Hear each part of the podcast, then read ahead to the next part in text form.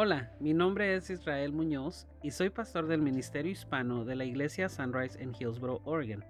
Nosotros somos un lugar seguro para escuchar un mensaje lleno de amor y esperanza y sobre todo un mensaje que cambia las vidas.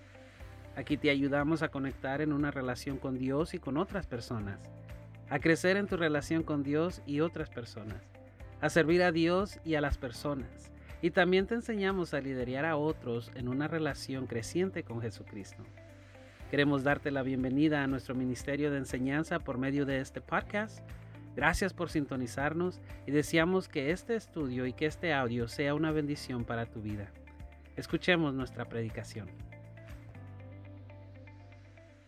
Mañana, Señor, te hemos alabado, nos hemos gozado en las alabanzas. Ahora, Señor, vamos a compartir esta palabra, Señor. Abre nuestro corazón para recibirla con alegría. Abre nuestra mente, Señor. Y usa nuestras manos, Señor. Si hay algo que en esta palabra nosotros entendamos o aprendamos, que tengamos que aplicar a nuestras vidas, Señor, que lo podamos hacer con entera libertad, porque tú nos amas. En el nombre de Jesús. Amén y amén. Ya llevamos, hermano, tres semanas en esta, hoy es la tercera semana en esta serie que hemos estado predicando de reiniciar. Es una serie en la cual nosotros nos hemos propuesto, hermano, a entender que hay ocasiones en nuestras vidas personales, en nuestras vidas cristianas, que debemos presionar el botón para reiniciar nuestra fe. Y recuerde, una y otra vez le voy a decir esto, el proceso comienza, el proceso de reiniciar su fe, el proceso de presionar el botón para reiniciar, comienza con un arrepentimiento. Pero también este proceso comienza, hermano, nosotros cuando nos hacemos la siguiente pregunta. ¿Quién es Jesús para mí? ¿Quién es Jesús para ti? El domingo pasado hablábamos acerca de que todos estamos batallando con un problema muy grande. Y el problema, la cultura ya no le dice cómo debe llamarse, sino que la cultura le nombra error. Tú ya no cometes más que puros errores. Cuando la palabra de Dios nos da el verdadero significado y esto es el pecado, todos luchamos con el pecado. ¿Se acuerda que le preguntaba cuántos hemos pecado? Ahora déjeme le pregunto el día de hoy, ¿cuántos pecaron esta semana? pues no que están perfectos.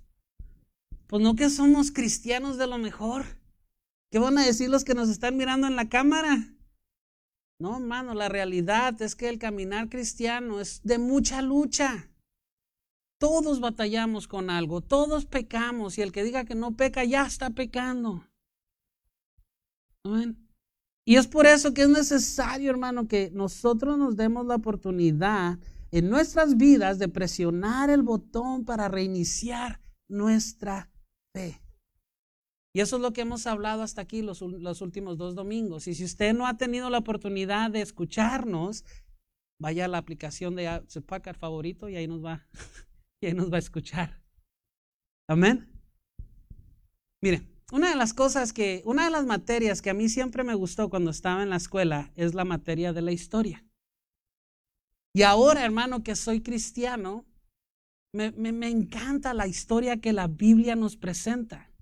Las historias que vemos en la palabra de Dios son tan especiales porque no solamente nos revelan de hombres grandes en la historia, sino también nos revela a Dios. Nos revelan quién es Dios y qué es lo que Dios quiere para nosotros. La Biblia contiene, hermano, tantas historias que para nosotros el día de hoy no deberíamos de tener ninguna duda de lo que la Biblia, la palabra de Dios nos presenta, fuera real o no fuera real. No debería haber duda en nuestras vidas de que si lo que está ahí escrito es real o es ficción. Y hay historias, hermano, a lo mejor que cuando usted las lee, cuando usted está escudriñando la palabra de Dios, tal vez hay historias que sí le causan alguna duda. Le voy a dar permiso de esto. Cuando eso llegue, hermano, usted tiene todo el derecho. Usted tiene todo el derecho de entrar a una investigación profunda sobre esa historia que le cause alguna duda que esté dentro de la palabra de Dios. Pero le quiero advertir esto. Si usted realmente hace una investigación de lo que se encuentra en la palabra de Dios, no se vaya a asustar. Porque la realidad es que va a reconocer y va a encontrar que todo lo que está escrito en la Biblia es verdad. ¿Y por qué le digo esto con tanta ah, certeza de que es verdad? Porque hay tantas evidencias en donde quiera que volteemos, en donde quiera que miremos, en donde quiera que entremos. Hay evidencia tras evidencia de que lo que la palabra de Dios nos dice acerca de las personas que están ahí adentro y acerca de Dios son verdad. Y así como la palabra de Dios nos lo cuenta, así es exactamente como pasó. ¿Cuántos creen eso? Ahora, Si usted confía en la palabra de Dios, si usted realmente reconoce que la palabra de Dios, lo que está ahí escrito es verdad, quiero decirle esto. Entonces, hermano, el libro, la Biblia, es un libro en el cual usted y yo podemos confiar enteramente. Es más, le voy a dar un paso más profundo.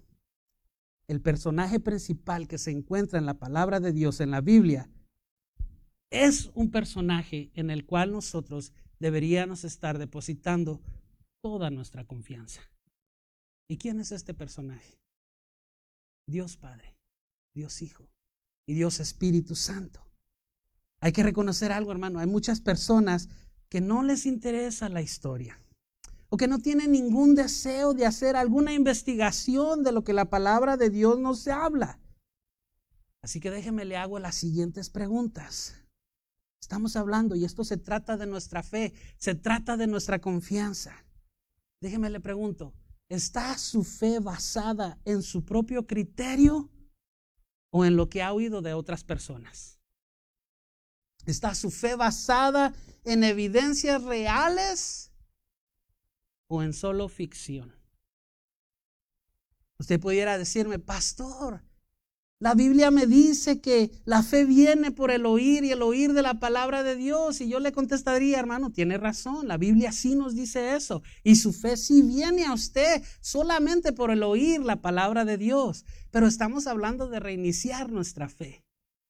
Estamos hablando de empezar todo de nuevo. Y para ello, hermano, nosotros debemos estar 100% seguros que lo que la palabra de Dios nos dice realmente es verdad. Porque a través de nuestra vida cristiana, a través de nuestro caminar cristiano, hermano, todos hemos dejado en algún momento de nuestras vidas dejar entrar la duda en nosotros. En algún momento de nuestro caminar cristiano, la duda sí ha entrado. ¿Realmente Dios me ama? ¿Alguna vez se ha hecho esa pregunta? ¿Realmente lo que cuentan que pasó hace dos mil años realmente sucedió? ¿Alguna vez se ha hecho esa pregunta? Y si nos vamos un poquito más al pasado, ¿realmente la creación fue obra de Dios? Esa es una lucha constante, no solamente con nosotros, sino con la comunidad. Usted y yo, hermano, debemos declarar y debemos saber y estar 100% seguros que lo que la palabra de Dios nos enseña es verdad. Y le hago la pregunta una vez más. ¿En quién está depositando su confianza? ¿En el Dios que nos presenta la Biblia? ¿O en, ideas formuladas por falta de, de investigación? ¿O en ideas formuladas por personas que quieren desacreditar lo que la palabra de Dios nos enseña? Piensen un momento en eso. ¿En dónde está su confianza? Cantábamos ahorita, mi confianza está solo en ti, pero realmente ha habido momentos en nuestra vida cristiana que nuestra confianza no ha estado 100% centrada en Dios. Y tal vez ha estado centrada y hemos permitido que nuestra confianza se centre en cosas que no tienen que ver con Dios. Ponemos nuestra confianza en nuestro trabajo. Ponemos nuestra confianza en nuestra escuela, en nuestros estudios. Hermanos, ustedes ponen su confianza en mí cuando no debería ser así. No, yo voy a confiar en el pastor porque el pastor es el pastor. Y el pastor, el pastor es un Dios. No, yo no soy nada de eso. Le voy a decir algo como su pastor, no confíe tanto en mí. Porque yo soy igual que usted. Yo soy igualito que usted, hasta más guapo, pero igualito que usted. Y los mismos errores que usted comete, yo los cometo igual, pero los míos están más magnificados. Y lo voy a decir por qué, porque todos están mirando al pastor. No, no confíe tanto en mí. Mejor confíe en lo que la palabra de Dios dice. Y mejor realmente aprenda a depositar su confianza enteramente en aquel que le está pidiendo que confíe en él. Escúcheme bien, yo no le estoy pidiendo que confíe en mí. Yo le estoy pidiendo que confíe en Dios. Porque Dios lo está llamando a, entrar a una confianza como nunca antes lo ha hecho. Y de eso se trata reiniciar. Hoy vamos a hablar de eso, de la confianza en Dios. Sabía que Dios siempre ha hecho, hermano, una invitación personal para que la humanidad confíe en Él, para que la humanidad entre a una relación profunda con Dios en confianza. Y esta invitación que Dios le hace a la humanidad no es una invitación que está basada solamente en reglas o en ritos religiosos, sino que Dios quiere algo más. Dios el día, esta mañana nos está invitando a algo más, a una relación que esté basada en fe, sí, porque la fe, todo comienza en la fe. Pero si usted ya cree en Dios y su creencia es en Dios, hermano, Dios le está llamando a que deposite toda su confianza en Él. Y sabe que cuando aprendemos a hacer eso, Dios no nos va a defraudar. Yo lo puedo defraudar, su vecino lo defrauda, su trabajo lo defrauda, Dios nunca lo va a defraudar. Hermano, la mejor manera de conocer a aquel que nos está haciendo esa invitación o saber quién es Dios es escudriñando y sabiendo lo que la palabra de Dios nos presenta acerca de Dios. Mire, en el mundo, si usted no se ha dado cuenta, en el mundo hay tres sistemas religiosos que son considerados los más grandes o los más importantes. Y los tres, le voy a dar un poquito de historia, los tres tienen el mismo comienzo, con la misma persona. Estos sistemas religiosos son el judaísmo, el islam y el cristianismo. Estos sistemas creen que solamente hay un Dios, que Dios creó los cielos y la tierra. Y estos sistemas también creen que Dios creó al primer hombre, Adán. El judaísmo nos habla de que Adán fue la primera persona y Dios lo colocó junto a Eva en el huerto del Edén. El Islam enseña exactamente lo mismo, pero ellos dan un poquito un paso más exagerado porque el profeta Muhammad enseña que Adán fue el primer musulmán y que también vivió en el huerto del Edén. Y los cristianos creemos exactamente lo mismo que Adán y Eva fueron creados por Dios y fueron puestos en el huerto del Odén. Ahora, ¿usted cree esta, esto que le acabo de enseñar? Esto que acaba de escuchar. ¿Usted cree que Dios realmente creó todo y que creó al hombre, a Adán y a Eva? Dígame un amén. Ok, le voy a decir algo. No estamos en mala compañía. Porque el mismo Señor Jesucristo también creyó eso. Porque Él lo habla, Él lo enseñó en los, varias veces en los evangelios, Él se refirió al primer hombre, Adán, y de hecho lo menciona en varias enseñanzas que Él le dio a los religiosos. Pero mi punto es este que quiero llegar. Esos tres sistemas, hermano, tienen el mismo comienzo. Entonces, ¿por qué no son iguales? ¿Por qué son diferentes? ¿Qué pasó? Si tienen el mismo comienzo, ¿qué fue lo que pasó? Hubo personas, hermano, que miraron la historia y le dieron una interpretación diferente. Y se fueron por un rumbo diferente a lo que realmente la palabra de Dios nos enseña. Ahora yo le pregunto a usted, si Dios le está haciendo una invitación personal a una relación en confianza, ¿cuál es su perspectiva de Dios? ¿Con qué perspectiva usted está mirando a Dios el día de Dios? ¿Bajo qué perspectiva lo está mirando? ¿Bajo su propia perspectiva? ¿Bajo su propio interés en saber y conocer más de Él? ¿O bajo el interés de lo que los otros le están enseñando? ¿Bajo el interés de lo que las otras personas han interpretado? Mal o bien, lo que la palabra de Dios dice. ¿Bajo qué perspectiva? Para realmente entrar en una relación profunda con Dios, basada totalmente en confianza, hermano, tenemos que conocer. Y, doy un paso más. Usted tiene que hacer una poquita de investigación acerca de lo que la palabra de Dios nos dice. Mire otra cosa que estos sistemas religiosos, o que estas tres ah, sistemas religiosos tienen en común, es que, perdón, es que los dos nos presentan una lucha que la humanidad pasó desde el momento de la creación hasta que Dios tuvo que traer a alguien o llamó a alguien para traer un poquito de remedio a esa lucha en contra del pecado. Esa lucha por causa del error que Adán y Eva cometieron en, en el huerto del Edén. Ese hombre fue Abraham. Abraham fue llamado a traer un poquito de remedio a lo que la humanidad en ese momento, en esa parte de la historia, estaba luchando con el pecado. Recuerde, desde el principio de la creación hasta Abraham, hubo mucho pleito, hubo mucha batalla, hubo mucha lucha con el pecado. El pecado estaba desenfrenado. Nos presenta Génesis la situación de Sodoma y Gomorra, que muchos hoy dicen que parece que estamos viviendo en esa época.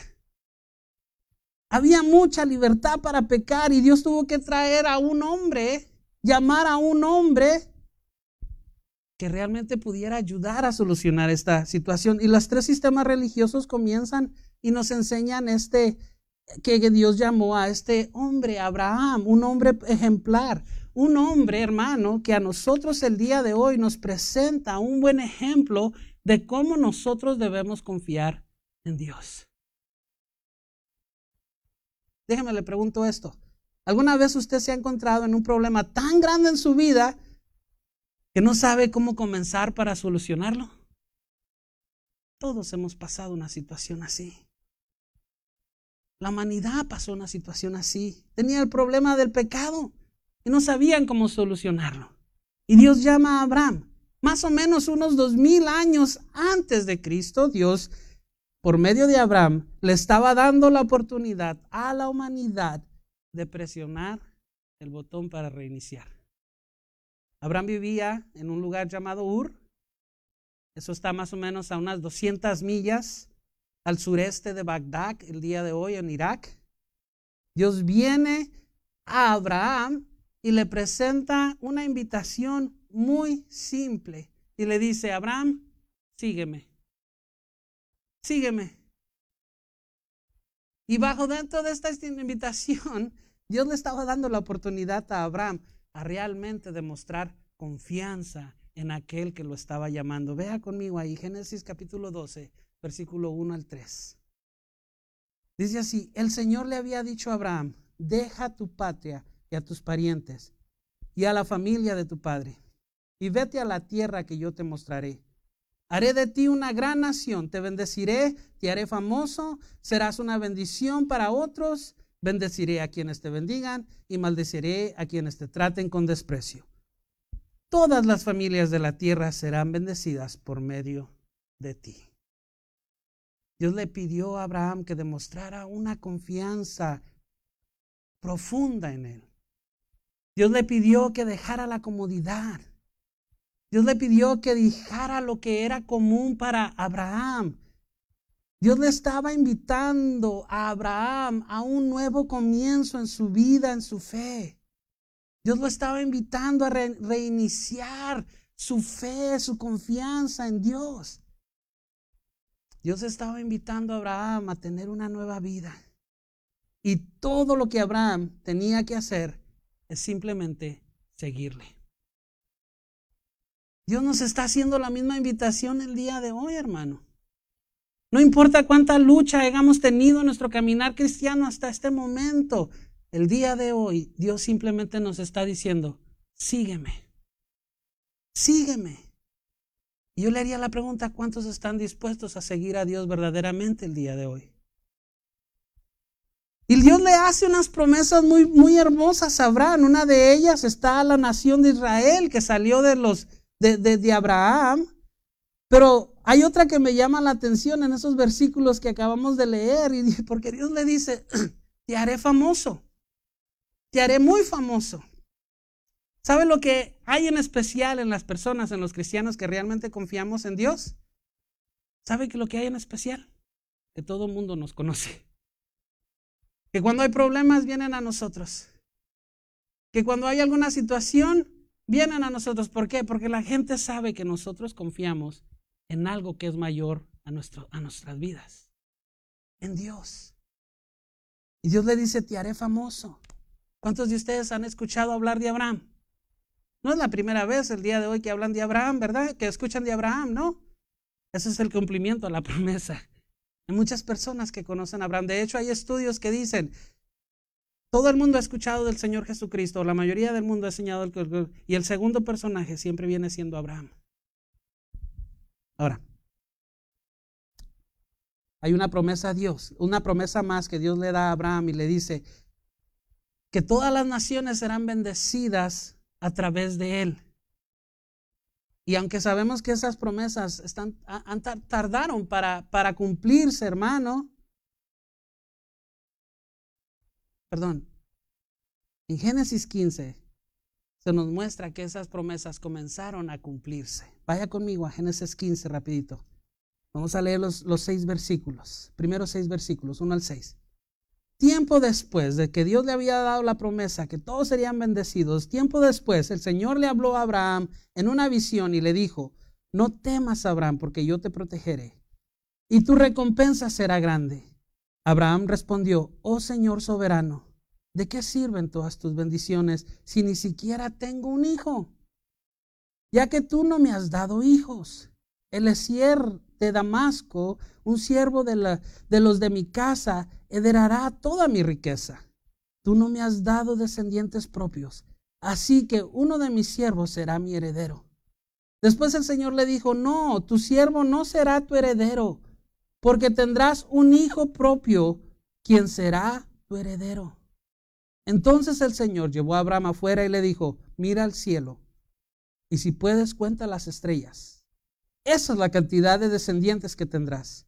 Y Abraham creyó al Señor y el Señor lo consideró justo debido a su fe. Cuando Dios se le acerca a Abraham, hermano, no le pidió que cumpliera una regla, una lista de reglas religiosas. Dios simplemente le pidió que depositara su confianza enteramente en Él. Y la historia nos dice que aunque las promesas tardaron en cumplirse, Abraham fue un hombre de fe. Un hombre que desde el primer encuentro que él tuvo con Dios supo cómo depositar su confianza en Dios. Yo le he dicho en esta serie que el primer paso para presionar el botón de reiniciar es un arrepentimiento genuino. Pero el segundo paso, hermano, para reiniciar nuestra fe y depositar nuestra confianza enteramente en Dios es creer. Es creer. Estos versículos nos dicen claro que después de que la plática afirmadora que, que Abraham tuvo con Dios, él simplemente creyó. Y al instante Dios lo declaró un hombre justo. ¿Cuántos le hemos creído a Dios? ¿Cuántos le hemos creído a Dios y a sus promesas? Abraham nos enseña, hermano, que la mejor manera de tener una relación con Dios es depositando toda nuestra confianza en Él. Y Dios nos hace el llamado hacia la fe, al invitarnos a creer en Él y en todo lo que Dios ha hecho por nosotros. Pero el seguirle, hermano, y el convertirnos en verdaderos hijos de Dios es cuando nosotros realmente depositamos toda nuestra confianza en Él. Y cuando hacemos esto, reconocemos que Él tiene el control absoluto de nuestras vidas. Y es algo, y esto es algo con lo cual nosotros batallamos el día de hoy. Todavía hay una lucha en nosotros en dejarle y cederle el control de nuestras vidas a Dios. Todavía hay, hay muchas dudas hay mucho, ¿cómo se diría? Hay mucho pleito en nuestro interior en realmente confiar en Dios, en realmente dejar que Dios controle nuestras vidas. En el mundo, hermano, hay muchas personas que tienen fe en Dios y conocen de Él. Pero Dios no solamente nos está invitando a conocer de Él o saber quién es Él. Dios nos está invitando a tener una relación profunda con Él. Dios nos está invitando a seguirle.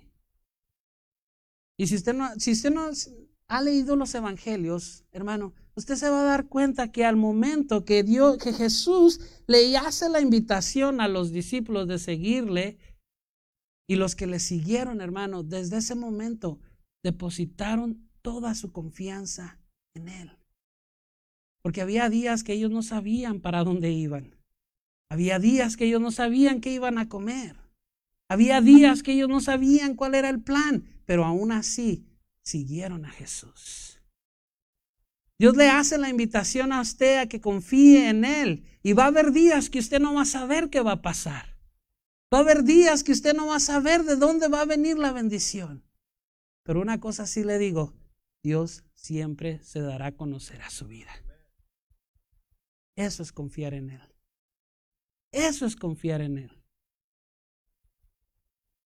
Termino con esto, hermano. Al principio de mi prédica le hice el reto de que usted tiene la oportunidad de investigar sobre las historias que encontramos en la Biblia. ¿Y sabe por qué le hago este reto, hermano?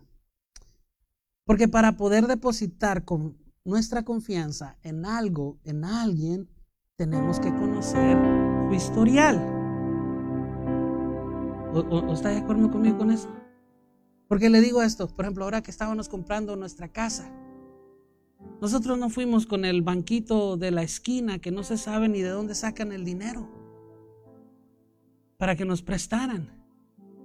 Nosotros, Liz y yo hicimos una investigación hablando por teléfono, comparando con otras agencias, a ver quién tenía el mejor récord, el mejor historial para que nosotros pudiéramos depositar nuestra confianza en ellos. Porque estamos hablando de poner nuestras cosas personales. Y ahorita como está la situación, cualquier mal error, todo nuestro personal sale a la luz. Cuando hablo de lo personal, hablo del seguro social y cuentas de banco y todo eso.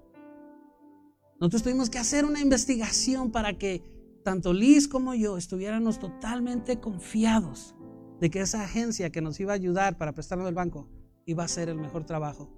Pero para conocerlos a ellos tuvimos que ver su historial. Gracias a Dios todo estuvo bien. Es la misma situación con Dios.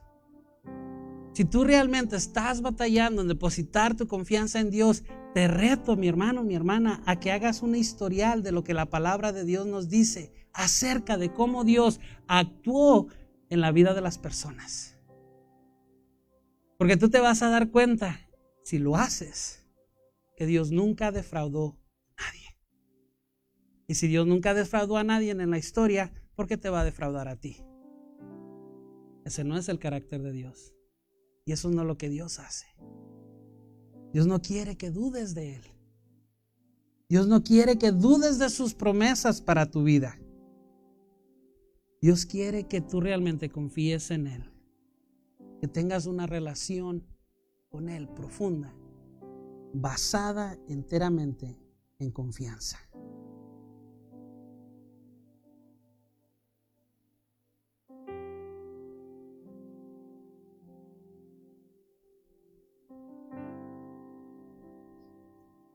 Piensa en eso en un momento. Piensa en eso en un momento.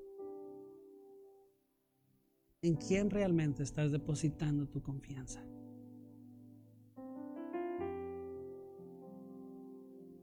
¿En quién realmente estás depositando tu confianza? ¿Estás depositando tu confianza en ti mismo? Algún día las fuerzas se te van a acabar y Dios hoy te dice, confía en mí, yo me haré cargo. Estás depositando tu confianza en, en alguien, en un familiar, en alguna persona, en algún otro cristiano. Estás depositando tu confianza en otras fuentes, que algún día esas fuentes se van a acabar. El día de hoy Dios te dice, confía en mí y yo nunca te voy a defraudar. La confianza abre el camino, hermano, para una relación profunda con Dios. Es imposible tener una relación con alguien en quien tú no confías. Imposible. Dios ya ha hecho su parte para demostrarte que Él puede hacer y darte lo mejor. Ahora nos toca a nosotros hacer nuestra parte. Le hago y termino ahora sí con esto. Está dispuesto a creerle a Dios y confiar en Él. Está dispuesto a presionar el botón de reiniciar su fe y realmente comenzar a confiar en Dios desde ahora en adelante. Esas son preguntas que usted se tiene que llevar. Meditar en ellas hoy, mañana. Y cuando usted esté listo, hermano, presione ese botón y entréguele toda su confianza a Dios. Señor, gracias por esta palabra. Nos estás dando una invitación directa. Así como se la hiciste a Abraham, tú hoy nos estás dando una invitación a simplemente seguirte. A simplemente, Señor, depositar nuestra confianza enteramente en ti. Señor, danos paz, danos tranquilidad, para que podamos entender que esta es una invitación muy especial. Porque nosotros podemos defraudar a aquellos que confían en nosotros. Nosotros podemos fallar a aquellos que confían en nosotros. Pero tú nunca nos defraudarás. Y tú nunca fallarás a nuestro favor. Señor, si hay duda en nuestro corazón el día de hoy, ayúdanos a vencer esa duda. Queremos realmente ser tus seguidores, queremos realmente ser cristianos, que podamos ser identificados como personas que confiamos en ti. Porque eso fue lo que hizo Abraham, ser famoso en la tierra. Un hombre entregado, un hombre que demostraba su fe y demostraba su confianza enteramente en ti. Nosotros queremos ser igual. Señor, si hay algo que tengamos que remover de nosotros para que tú comiences a trabajar, para que tú comiences a hacer algo especial, Señor, hazlo. Nos ponemos a tu servicio, Señor, en el nombre de Jesús. Gracias por participar con nosotros escuchando nuestras enseñanzas. Queremos hacerte la invitación a que participes con nosotros en persona en nuestro servicio los días domingos a las 2 de la tarde. Nuestra dirección es 6701 NE Campus Way, Hillsboro, Oregon 97124.